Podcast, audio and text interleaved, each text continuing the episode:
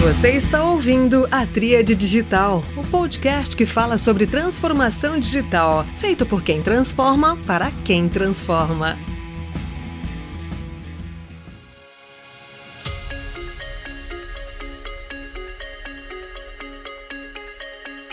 Olá, pessoal. Este é mais um episódio da Tria Digital, podcast feito por quem transforma para quem transforma. O tema de hoje é sobre acesso à educação profissional, um tema super relevante. E eu vou falar com uma, uma pessoa que está liderando esse processo numa startup que vocês vão ouvir bastante a partir de agora, eu tenho certeza. Seja muito bem-vinda.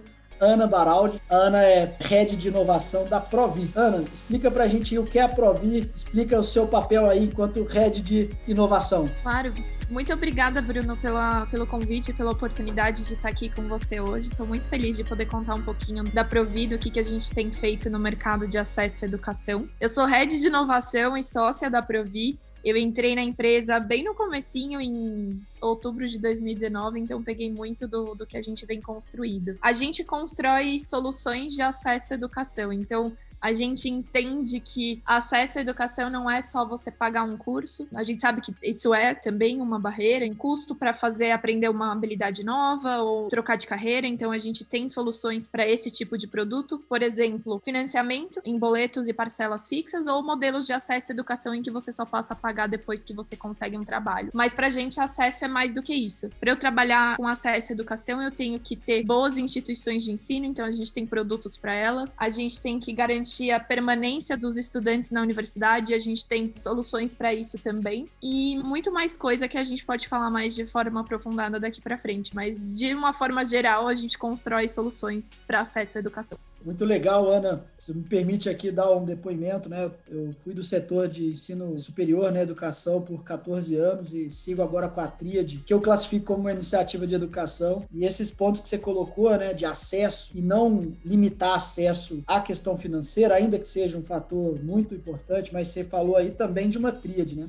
Uma tríade que envolve a questão financeira, a questão de qualidade e a permanência, que no final é o sucesso do aluno, né? Se ele vai até o final, se ele faz, se ele permanece, se engaja e o sucesso dele. Nesse sentido, pegando um dos itens aqui dessa tríade, eu queria falar sobre um dos modelos aí que é sobre essa forma do aluno estudar e ele pagar depois dele ser empregado. Eu sei que isso é uma tendência no setor, né? principalmente de cursos de curta duração, cursos para a pessoa ter um, um emprego logo na sequência.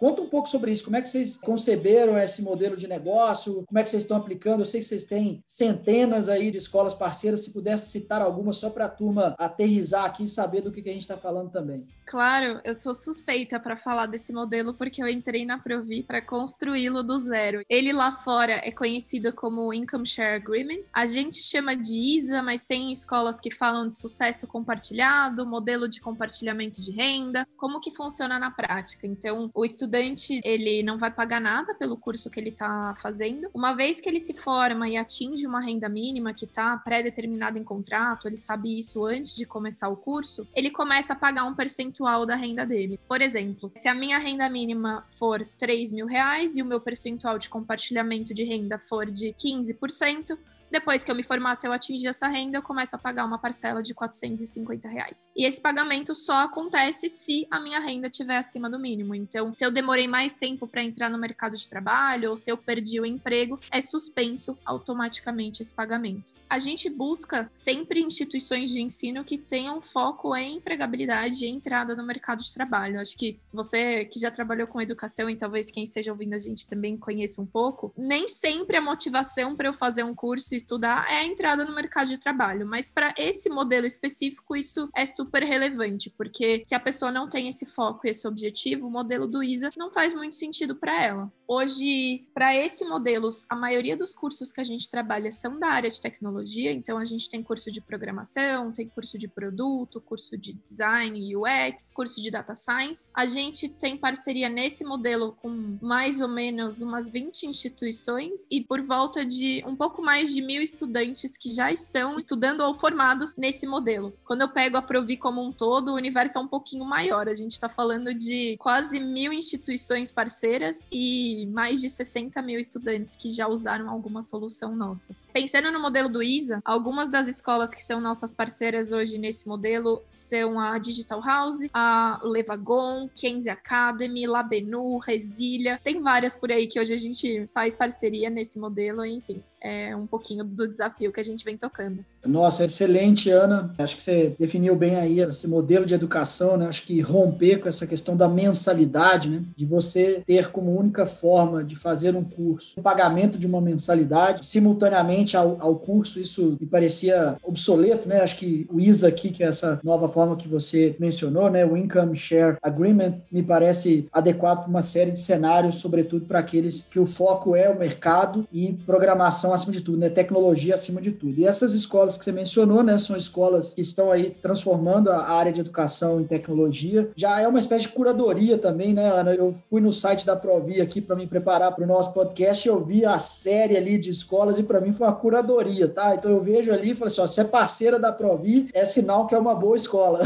então, com certeza, com é nosso objetivo também. A gente busca ter essa excelência nas escolas que a gente vira parceiro e no ISA isso é mandatório. A qualidade do curso está completamente ligada com o sucesso das pessoas entrarem no mercado de trabalho depois. Então, com certeza são só as melhores. Excepcional, é, porque tá todo mundo alinhado no interesse, né? Porque se o aluno ele estuda numa boa escola, ele vai conseguir o um melhor emprego e, por consequência, começa a pagar ali, comprometer uma renda que vai ser superior, e aí, dentro do contrato, vocês conseguem a recuperação né, desse investimento mais rapidamente. O processo ganha, ganha, ganha, todo mundo, né? A escola parceira, a Provi e o estudante. Muito legal.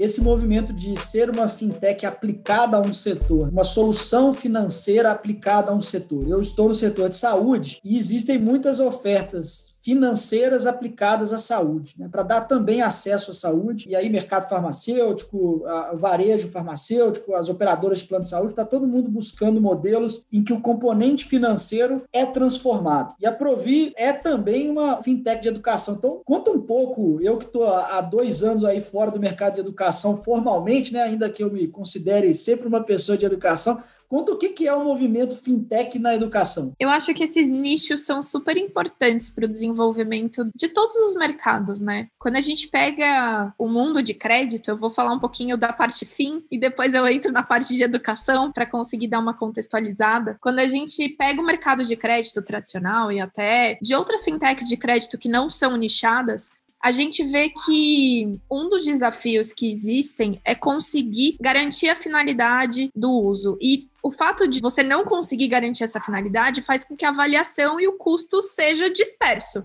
Se eu for no banco hoje e pedir um empréstimo pessoal ou qualquer coisa do tipo, eu posso até contar para eles que pode ser para o meu estudo ou para viajar ou para qualquer coisa do tipo, mas na prática eu tenho a minha taxa pré-determinada e é aquele valor que é o empréstimo para Ana, quando eu coloco uma camada de garantia da finalidade, porque no nosso modelo a gente faz parcerias com as instituições de ensino, então o recurso nunca vem para o estudante. Então ele não pode falar que vai pegar para estudar e usar para viajar, por exemplo. Vai ser usado com educação. Eu consigo atingir um nicho que realmente está transformando de vida e está usando esse dinheiro por uma finalidade transformacional no horizonte de tempo dele o fato da gente conseguir nichar para educação garante que a gente tenha taxas mais baixas, que a gente tenha inadimplência mais baixa e que a roda gire de forma mais fácil e melhor para todo mundo que está envolvido dentro dessa rodinha fazer esse tipo de empresa e startup em um nicho específico te garante uma especialidade e outros benefícios. No nosso caso, são todas essas reduções de custo e até a garantia do impacto social, né? É muito fácil eu falar que eu faço impacto social se eu não sei para que está sendo usado aquele dinheiro ou qualquer coisa do tipo. Eu acho que esses nichos vão continuar aparecendo não só no mercado de educação, acho que tem muito espaço em muitos outros, principalmente por conta dessas oportunidades localizadas e que tem ganhos tanto de, de custo e de escala e de aprendizado e N outros que eu nem consigo medir agora e, e trazer, porque, enfim, as coisas estão super acontecendo. Alguns pontos também Eu faço sempre esse recap aqui, tá? Uma, uma maneira de garantir que eu aprendi aqui nesse processo. Adorei. Mas é o seguinte, esse negócio do nicho, e o público aqui é muito formado por profissionais de tecnologia, ou até ampliando um pouco mais, que estão envolvidos na transformação digital das empresas, essa história de, de especializar, né? Os nichos. A gente pode, no primeiro olhar mais superficial, entender que é um oceano vermelho ali, que já é uma super competição, mas quando você entende é, aquele submercado ali, você vê que, que tem espaços, tem, tem buracos ali que você pode entrar, e eu acho que o caso da Provia é excepcional, porque você tem garantido o uso do recurso para aquele propósito, para aquela finalidade que é educação. E o dinheiro vai para a escola parceira, e aí o estudante está de fato usando o dinheiro para aquela finalidade, já tem um compromisso ali de estudar, ele está numa vitrine, há uma demanda, e ele vai contratar e ele paga. Então o ciclo fecha muito azeitado, né, esse modelo. Eu adorei o seu recap, você pegou super bem tudo.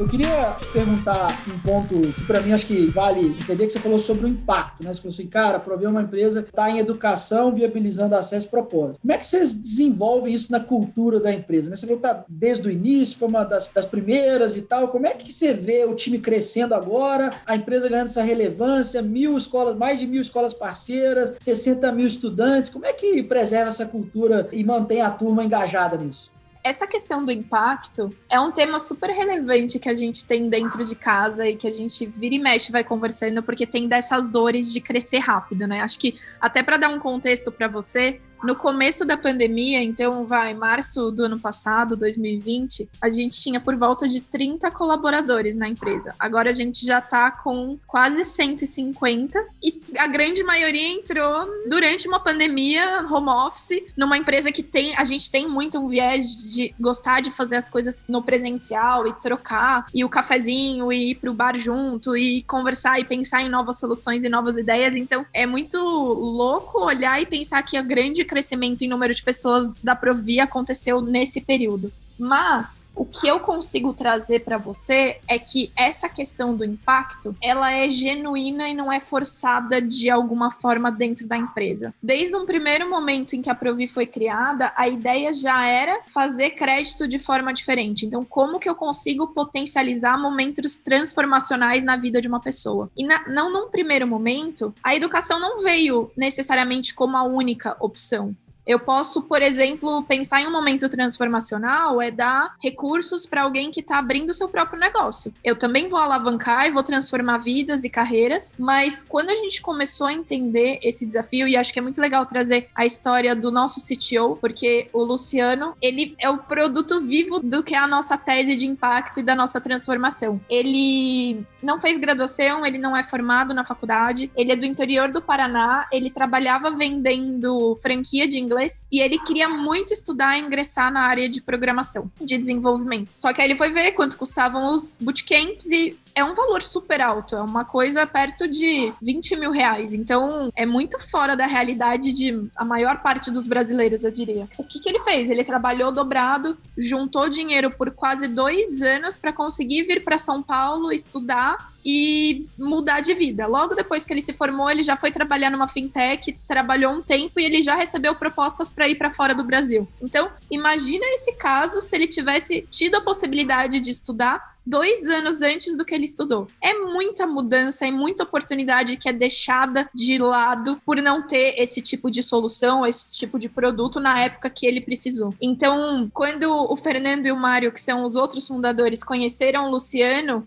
eles tiveram certeza que o momento transformacional que a Provi queria atuar era a educação, porque o potencial é gigantesco e os resultados têm impacto direto, né? Não é uma coisa que eu vou fazer hoje para colher daqui 3, 4, 5 anos. É uma coisa de retorno muito rápido, de transformação real na renda e na vida das pessoas hoje. Então, o fato dessa questão do impacto ter surgido desde o início não é algo que é colocado. A gente não tem uma área de impacto social que, ah, vamos pensar em métricas paralelas. É tipo, tudo que a gente faz tá ligado com isso. Então, nosso grande sonho é possibilitar que um milhão de pessoas tenham acesso à educação. Então, tudo que a gente faz, de alguma forma, está direcionado para isso. O impacto faz parte de todas as nossas métricas e tudo que a gente constrói. E é muito curioso conversar com qualquer pessoa do time, porque você conversa e você sente essa paixão e essa vontade de continuar transformando e atingindo mais pessoas. Então, eu acho que a forma de manter isso vivo num momento de pandemia e de crescimento muito rápido é que é algo genuíno, não é algo que foi colocado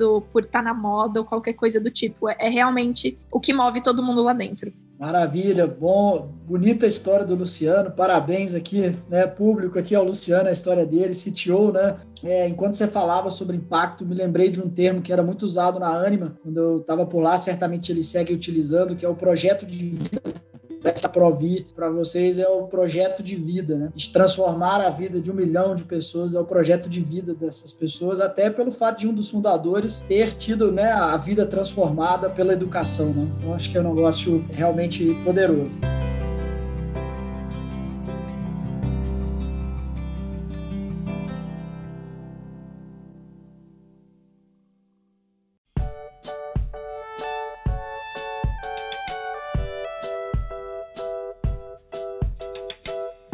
Uma história aí da empresa ter começado na mesa da Starbucks, não é isso? A turma se reunia. Me conta um pouco sobre isso aí. Claro, foi muito isso, né? A Provi tem três fundadores, o Fernando, o Mário e o Luciano. O Fernando e o Mário trabalharam juntos no mercado financeiro, e aí eles decidiram que eles queriam usar o tempo deles e o esforço cognitivo e todo tipo de esforço para alguma coisa com mais impacto. Eles foram estudar o mercado, as possibilidades no mercado de crédito, entender o que, que daria para ser feito diferente, aí que eles chegaram na tese de financiar momentos transformacionais da vida das pessoas. E o Luciano eles conheceram em uma feira de fintech. Ele estava por acaso representando, tipo, não tinha uma pessoa comercial, e o Luciano, que era desenvolvedor, como já tinha vendido franquia de inglês, tinha uma habilidade de comunicação, ele estava lá representando a empresa, eles se conheceram e depois foram bater papo e conversar. E no começo eram os três realmente numa mesa no Starbucks. E depois a gente passou no programa de aceleração do C6, que era o ELOP. A gente ficou lá dentro durante quase oito meses. E depois disso a gente já foi para um escritório próprio, que é a nossa casinha até hoje. Agora não na pandemia, mas é o nosso escritório até hoje. E as coisas foram crescendo desde então por lá. Só para contextualizar em termos de cronograma, a gente foi para o nosso escritório próprio no fim de 2019. Foi logo que eu entrei. Eu entrei, a gente ficou mais um pouquinho de tempo onde a gente estava e no fim de 2019 a gente foi para o nosso escritório próprio, que é onde a gente está até hoje. Legal, Ana. Olha aí, pessoal, quem está nessa fase mesa da Starbucks, não nesse momento, né, mas mesa de casa, fazendo videoconferência aí com duas, três pessoas. Essas pessoas podem se tornar 20 pessoas, 60, né, 150 aqui já no caso da, da Provi. Daqui um tempo, Ana, eu vou te convidar novamente, você vai me contar aqui qual é o nível que vocês estão na futura oportunidade. com certeza. Bom, acho que a gente cobriu bem aqui sobre a, o CNPJ, né, sobre a empresa, propósito. Eu sempre gosto de dividir também essa conversa em dois momentos, mais ligado ao CNPJ e agora mais ligada à carreira, né, ao CPF aqui, até pela natureza da empresa, desse papo aqui. Então, Ana, eu queria começar agora nessa parte 2 aqui, né, parte final, falando da sua função enquanto head de inovação, né? O que é ser head de inovação numa empresa que respira esse processo, enfim, conta seus desafios, até porque pode ter gente aqui ambicionando ser a Ana aqui no, no futuro. Que pressão! Mas obrigada pela introdução. Olha, vou ser muito sincera aqui com você. Essa questão de ser head de inovação, ele veio muito como quando eles me contrataram, quando eu entrei o time, era precisamos de pessoas para testar e validar novas ideias e colocar projetos que estão no papel para rodar. Às vezes a gente pode pensar que inovação é só chegar, sei lá, construir um foguete ou fazer o um novo app unicórnio. E na real é, é conseguir testar e validar novas soluções, na minha visão, né? Novas soluções para problemas que talvez já existam e não estejam sendo solucionados da melhor forma. Então, o nosso desafio como área de inovação é encontrar essas oportunidades e construir soluções e caminhos que sejam mais eficientes e melhores para os alunos, para as escolas, para os colaboradores dentro da empresa. Então, dependendo da época e do momento, a gente pega desafios diferentes. Hoje, a gente trabalha com células de inovação, então eu tenho projetos sendo desenvolvidos e testados e validados em três frentes específicas e o tempo todo a gente está fazendo discovery de produto para encontrar novas soluções e novas oportunidades e novos caminhos que valham a pena ser desenvolvidos nesse momento se alguém quiser em algum momento seguir carreira ou pensar em trabalhar com inovação, acho que o que eu mais vejo de desafiador no CPF e na, na atitude da pessoa é conseguir lidar com o fato de que nem tudo que você vai testar vai dar certo. A vida inteira a gente foi ensinado que você precisa estar tá certo e estar certo é a nossa métrica de sucesso. E quando você está trabalhando com inovação e se propõe a fazer as coisas diferentes, construir coisas que talvez não tenham sido feitas daquela forma, você tem que estar disposto a errar. É um trabalho bem profundo lidar bem com o erro e conseguir separar essa questão de errar de eu sou uma boa profissional. Então é testamos, não deu certo, porque não deu certo, aprendi, vamos pro próximo teste até a gente encontrar um caminho que faça sentido. Então acho que é um perfil bem específico, eu diria. Muito legal, Ana. Para mim já fica aqui umas contribuições para os colegas, né, que estão nos ouvindo, é a parte de escolhas e renúncias renúncia. Ter certeza que você tem três células aí que você mencionou, né? É, para em Discovery para ver ideias, mas eu tenho certeza que certamente você poderia ter 30 e ainda assim haveria um backlog, né? De, de oportunidades e que me parece que é muito mais assim o exercício de fazer as renúncias, que assim, o que que eu não vou fazer, porque oportunidades tá, tá cheio, né? Faz sentido não? Faz total. A gente é bombardeado o tempo todo, né, com notícias e reportes e coisas que estão acontecendo em outros países, em outros lugares, e aí você fica, nossa, aqui tem uma oportunidade, deixa eu explorar. E se você vai nesse impulso o tempo todo, na verdade você não focou em nada e não aprofundou em nada é sempre um desafio saber aonde que você vai pôr a sua energia, porque se tem um recurso que é limitado é o nosso tempo. Então, esse com certeza não dá para aumentar o número de horas por dia, então tem que escolher muito bem. Concordo plenamente com o que você trouxe. É, e talvez assim, acho que o trabalho de alguém conduzindo essas escolhas, né, de uma forma que é clara para todos, porque todo mundo às vezes é convicto de uma ideia e o outro é convicto da outra ideia, e quando você não tem um processo claro de fazer essa priorização de, de, explorar esses caminhos, você não converge o time, né? E aí cada um quer apostar numa coisa diferente, e aí você vai dissipando a, a, a energia, o foco da empresa, e aí quando você olha, você tem um canteiro de obras inacabadas, que não são ou pilotos infinitos, né? Testes, POCs infinitas, e aquela coisa fica não como um início, meio e fim de algo pequeno, mas fica um monte de coisa inacabada, que é bem diferente, né? Então acho que o papel de head de inovação ou de produtos, até em alguma medida, né? Também às vezes exercido exercido por uma mesma pessoa, tem essa característica de falar assim, cara, vamos criar uma maneira em que a gente testa essas coisas, tem uma esteira de teste de discover, né, dessas coisas, para usar adequadamente a parte final lá, mais cara, né, que é esse do delivery aí, que consome, pode consumir dinheiro infinito aí, se a empresa deixar, né? Com certeza.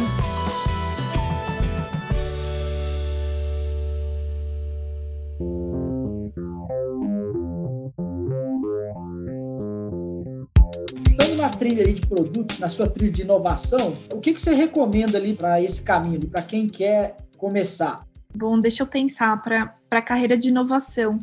Porque, assim, a minha trajetória, eu acho que é importante trazer isso. Nunca foi linear no sentido de quero virar uma rede de inovação, então eu vou construir esses bloquinhos, vou aprender isso, depois eu vou aprender aquilo. As coisas foram acontecendo. Hoje eu já posso falar que eu, eu me considero cria de startup. Eu comecei a trabalhar em startup quando não era tão famoso, não era que todo mundo queria, sempre em fintechs. E eu fui construindo e vivendo, tendo essa vivência de, de loucura mesmo, que só quem vive numa startup sabe de não ter um gabarito do que você tem que fazer e você tem que testar, e aí você foi contratado para fazer uma coisa e você vai e faz outra. Acho que a minha primeira, assim, pensando nessa questão de inovação, talvez a minha primeira dica do que eu faria, ou seria trabalhar em uma startup, em uma vaga que talvez não tenha a ver com isso, ou colocar um, criar um próprio negócio, ou tirar uma ideia do papel, por exemplo, criar um podcast igual, igual você tem aqui, Bruno, ou um, um perfil, ou um curso online, ou ajudar uma ONG, é se colocar num lugar que não vai ter as coisas estruturadas. Acho que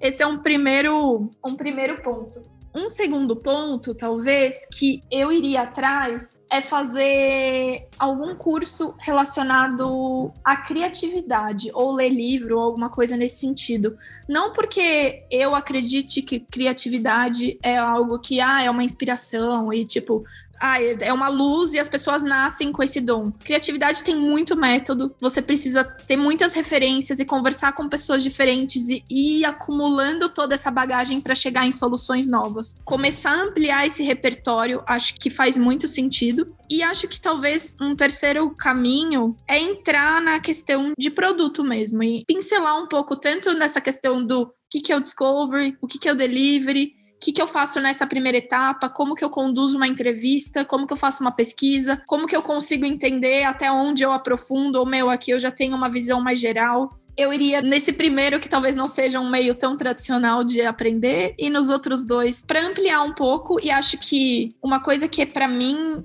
é muito rica, é tá sempre aberto a conversar com outras pessoas de outras áreas e de outros históricos mesmo, profissional e de formação, porque se a gente coloca só pessoas iguais conversando, a gente com certeza vai chegar nas mesmas soluções de sempre. Ouvir muito, conversar muito faz parte desse dia a dia e dessa dinâmica. Excelente. Bons pontos, a, a, começar pela história de que não é uma carreira linear, né? Não espere aquela previsibilidade. Todo mundo às vezes fala, né? Não, nossos filhos, a próxima geração vai trabalhar em uma profissão que não existe hoje, né? Mas se a gente olhar com atenção, nós já estamos trabalhando em arranjos organizacionais ou mesmo em, em funções que também são muito recentes, né? Ana, para te dizer, eu já estou no meu plano C ou D, tá? Então, eu até por um tempo tinha uma, uma ideia de escrever um livro que se chamaria Vivendo o Plano B, um pouco para contar essa história das escolhas, Adorei. das guinadas, ou pivotadas, né? Pode usar o termo mais recente aí, mas quer ser de produtos ou quer ser de inovação, cara, talvez você ainda não saiba disso e talvez você venha a ser pelas suas experiências. Então, legal, não esperar linearidade na trajetória. O segundo ponto de trabalhar numa startup, aí de fato é um convite muito interessante. Como te mencionei, fiquei muitos anos, anos felizes numa, numa mesma companhia. Isso é ótimo, acho que muita gente ainda consegue trilhar esse caminho, é muito feliz. Mas são sempre trade-offs, né? E num, num caminho em que você diversifica suas experiências, ou você participa da transformação digital ou da área de tecnologia diferentes ângulos, estando numa grande empresa, estando numa startup, estando numa empresa média, multinacional e tal, você vai bebendo de diferentes fontes e vai, de alguma forma ou outra, ficando um profissional mais completo. Tá? Eu acho que esse ponto que você falou é legal. E, essa, e por último, criatividade. Aí tem que ser, tem que seguir realmente um método, né? senão fica muito vazio. Ana, seguinte, o papo voou aqui, nós já estamos quase na etapa final aqui. Eu queria te fazer uma pergunta aqui. O que, que eu não te perguntei relacionado à jornada de transformação digital que você está envolvido agora na Provi, ou mesmo na sua jornada de transformação enquanto profissional de inovação, que é importante aqui para o pessoal é, não tropeçar nas mesmas pedras, enfim, para fazer uma, uma carreira ainda mais bem sucedida. Pergunta surpresa mesmo, gente. Eu não sei se. para quem já acompanha, você deve fazer sempre. E para mim foi uma surpresa real. Adorei. Olha, eu acho que o que eu quero talvez trazer em relação a esse tema talvez valha tanto para Provi como cultura, quanto para carreira. Eu acho que autonomia, assim, e você ir atrás das coisas e fazê-las acontecerem. Um dos valores que a gente tem na Provi é walk the talk. É uma expressão em inglês, mas não tem uma tradução numa expressão tão boa aqui em português. Mas a, a ideia é que eu falo depois que eu faço quando eu penso na carreira, eu acho que isso é um ponto que tem muito a ver, assim. Acho que a gente pode ficar imaginando e fantasiando e querendo que as coisas sejam de um jeito ou de outro, mas é só a gente indo e fazendo para ter certeza como que as coisas vão acontecer. Eu sei que dá medo, eu sei que às vezes a gente tá inseguro e fala, putz, será que já tá na hora? Será que não tá? Mas bora tentar fazer, aprender com os erros, seja dentro da sua empresa, seja você numa mudança de carreira ou numa transformação digital ou qualquer coisa do tipo. Eu acho que essa questão de você ter autonomia e, e a responsabilidade de falar, eu vou, tô aqui fazendo e bora para cima, bora para frente, porque a oportunidade perfeita não vai cair no colo de ninguém, o momento perfeito não vai cair no colo de ninguém e se a gente não faz, também ninguém vai fazer pela gente. Belo ponto. Acho que você encontrou uma maneira interessante de traduzir o walk the talk, que é eu falo depois que eu faço, isso é muito poderoso muito poderoso. Eu acho que é, que é, sei lá, liderar pelo exemplo, é você demonstrar pelas suas atitudes, né? O seu exemplo arrasta um pouco bem dessa linha, né? Então, acho que você foi feliz nesse, nesse ponto, que isso aí você aplica todas as dimensões da, da sua vida, né? Todas as suas relações, né? especialmente no trabalho. Buscar autonomia e, obviamente, a responsabilidade que vem junto com a autonomia, acho que para mim isso é o salário emocional, né? Quando a gente tem autonomia no trabalho e com ela a responsabilidade, para mim é parte do valor é, que você recebe, né? Da companhia quando você tem esse, esse ponto. E claro, não tem um momento perfeito, né? Eu, eu sempre falo com alguns colegas que às vezes reclamam de alguma coisa ou outra, alguma dificuldade, e eu falo assim, pessoal, é, às vezes você ir trabalhar numa startup que está com processo pouco, processo de transformação, ou está com a cultura mais madura no sentido da agilidade, e ali está fluindo os métodos ágeis, a coisa toda, é muito gratificante. Mas aí você não está transformando, porque você já chegou lá com a coisa um pouco mais engrenada. Você pegar uma companhia que está no processo de amadurecimento, de transformação cultural, que há resistência, os silos, a coisa toda. E você partir desse bloco e ir pro lado de cá, é muito diferente. É muito diferente. Gasta mais energia, leva mais tempo, tem que ter cadência, disciplina, não pode abandonar o negócio. É, vai ouvir de tudo, né? Que, que não vai acontecer, que não vai funcionar e tal e você tem que seguir e persistir. Então, acho que eu sempre provoco a pessoa e falo assim, cara, ou você tira lá do currículo que você é de transformação digital e rasga, porque você não está transformando nada, você só quer o já tá do outro lado, né? Mas acho que é um pouco por aí.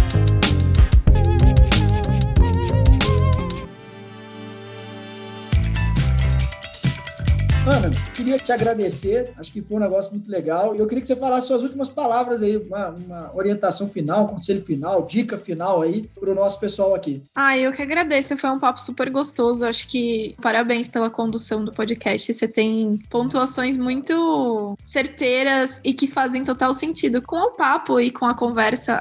Gostei muito, parabéns pelo trabalho. Acho que de provocação final e de fala final, talvez para as pessoas que estão na dúvida do que fazer e se eu devo tentar uma coisa diferente. Acho que as profissões do futuro ainda não existem.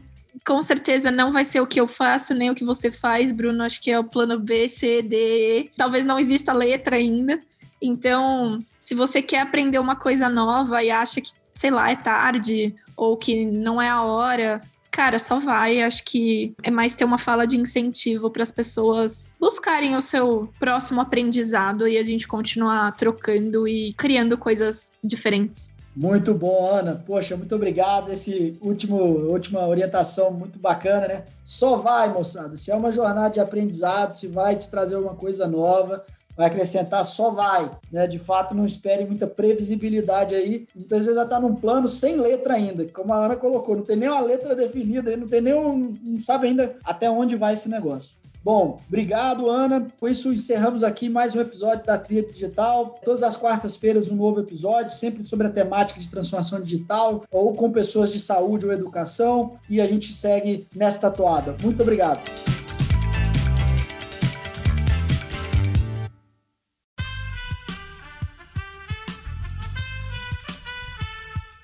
Podcast foi editado por Aerolitos Edição Inteligente.